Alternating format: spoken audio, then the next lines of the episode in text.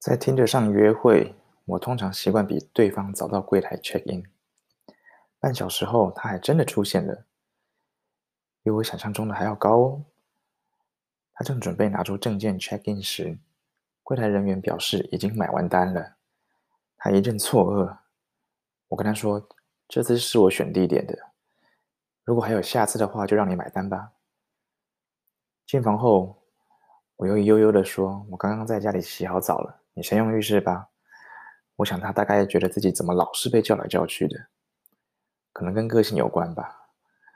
我喜欢把主控权放在自己身上，比较能掌握节奏。只见这位小鲜肉从浴室走出来，身上还冒着蒸汽。我的视线滑落到滑落到他绑着浴巾的鼠膝部，结实的肌肉和人鱼线让人垂涎欲滴。等我回过神时，我们的身体已经交缠在一起拥吻。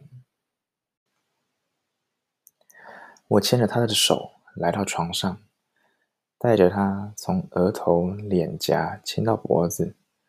从锁骨、胸部亲到乳尖，他开始恣意的探索我的身体，一路往下到腰际，再往下。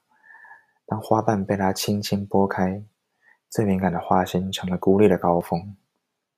他轻轻舔弄着饱满的痘痘，再用手指轻轻的在痘痘上绕圈。此时的我早已敏感的发抖，将他紧紧抱住。而想到自己变得好湿，我就满脸发烫。再也无法再让他继续折磨我了。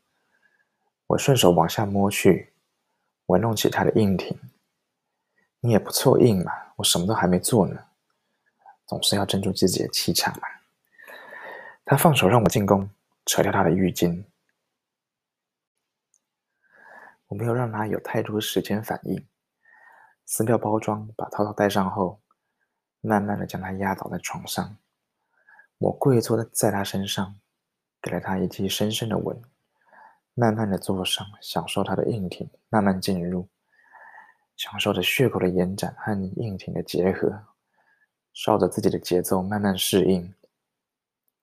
太过享受的我突然一阵收缩，这动作让对方似乎再也无法忍受我继续磨蹭下去，抓起我的臀部开始大力冲撞。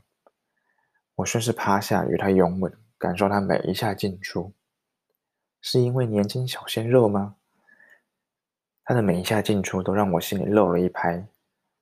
他察觉到我早已招架不住，顺手将我压回床上，从下往上看着他壮硕的身体，突然感受到自己是如此渺小，被他温暖的包覆着，在这冷冽的冬天里，被他炙热的眼神直勾勾的盯着。